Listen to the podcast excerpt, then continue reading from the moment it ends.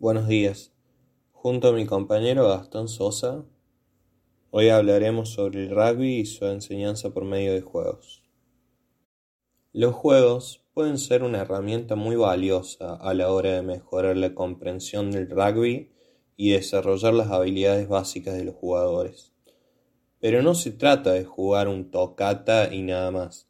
Para que se produzca un aprendizaje es necesario que el juego tenga una estructura determinada que permite el desarrollo de un tema concreto de trabajo o la aparición provocada e incluso exagerada de una habilidad que se desea desarrollar. Esto supone, sin lugar a dudas, una manera eficaz y divertida de promover el desarrollo de la inteligencia táctica y de las habilidades técnicas a través de un modelo basado en provocar escenarios modificando las reglas del juego es decir, restringiendo determinados comportamientos y promoviendo otros.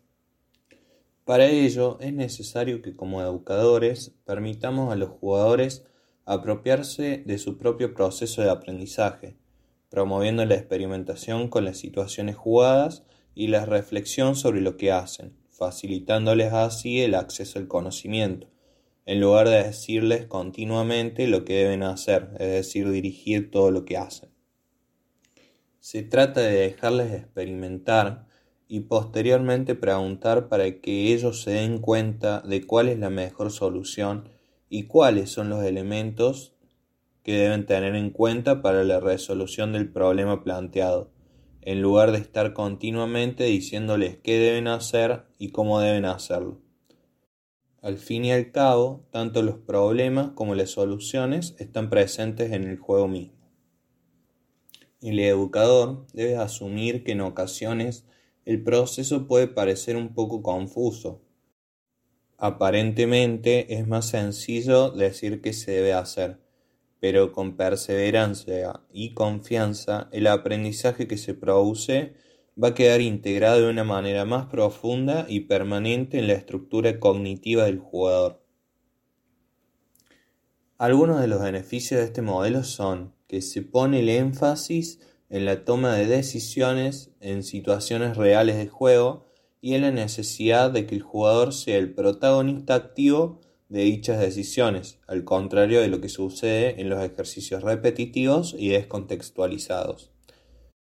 También se practica un amplio repertorio de habilidades de manera simultánea y en muchas ocasiones sin que el jugador sea consciente de ello.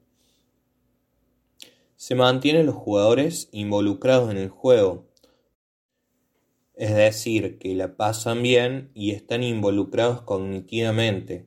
Esto lleva a aprender más.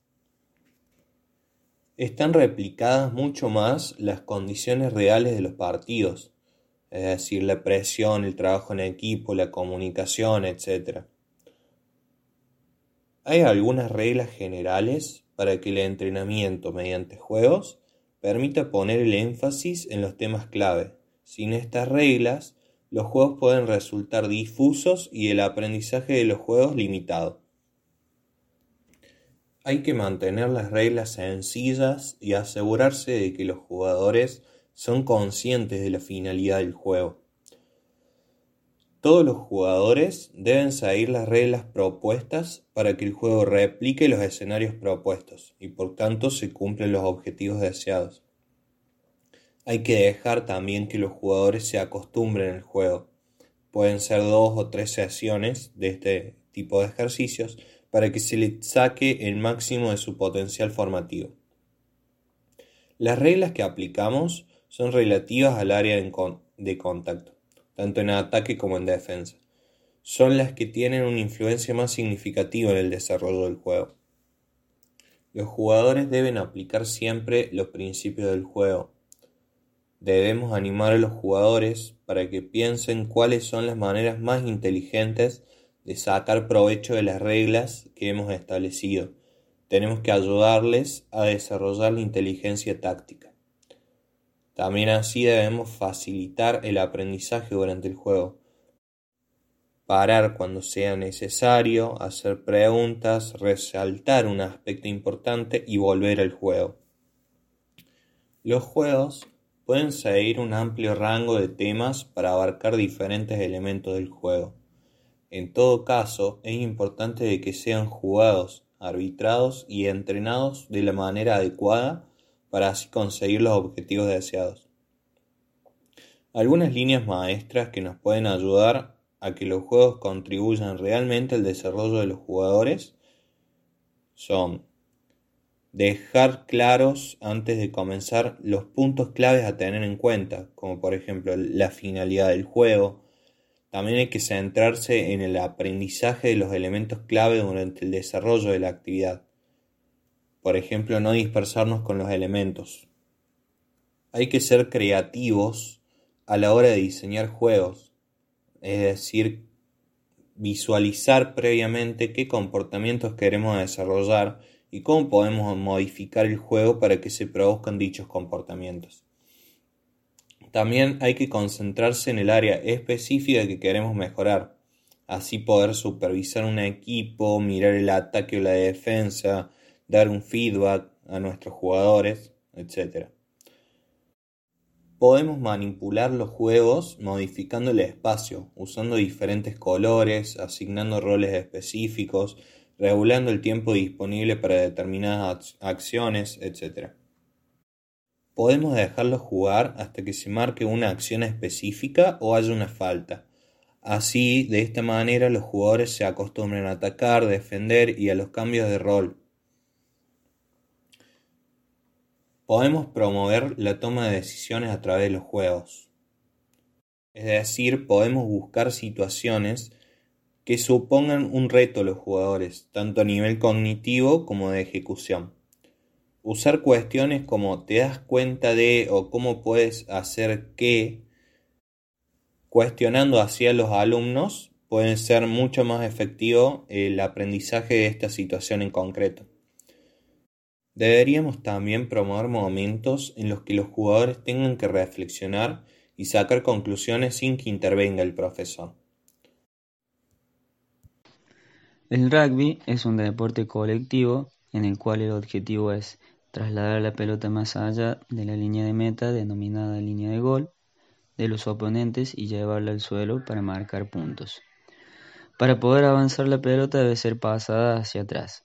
La pelota puede ser pateada hacia adelante, pero para poder intervenir, los compañeros del equipo del pateador deben estar detrás de la pelota en el momento en que la pelota es pateada.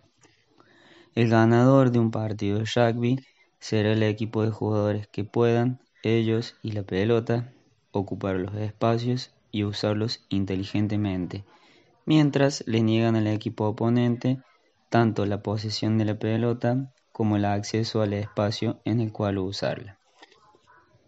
Para Caligal, el equipo deportivo constituye un paradigma de la vida humana, distribuida en múltiples multisociedades estables o efímeras, cuyo objetivo mediato o inmediato, permanente o pasajero, cohesiona a unas cuantas personas y exige un ajuste, una coordinación, una complementariedad nada fácil de conseguir. Así, da a entender que se trata de un proceso dinámico en el que intervienen diversos factores que, agrupándose y relacionándose dan como resultado un comportamiento ante la acción que tiene una pretensión unitaria. Dentro del rugby podemos encontrar los elementos técnicos, tácticos ofensivos, que son aquellas acciones que lleva a cabo el jugador sin balón del equipo que posee el balón, y los elementos técnico-tácticos defensivos, que son aquellas acciones correspondiente al jugador sin balón del equipo que posee el balón y acciones correspondientes al jugador con balón. Además el rugby cuenta con las formaciones fijas y móviles. Las fijas son en la scrum y en line, se realizan cuando el juego se detiene y el árbitro cobra y marca el lugar. Las móviles son el maul y el rug, en esta no hay interrupción de juego simplemente una objeción por parte del adversario frente a la posesión del balón.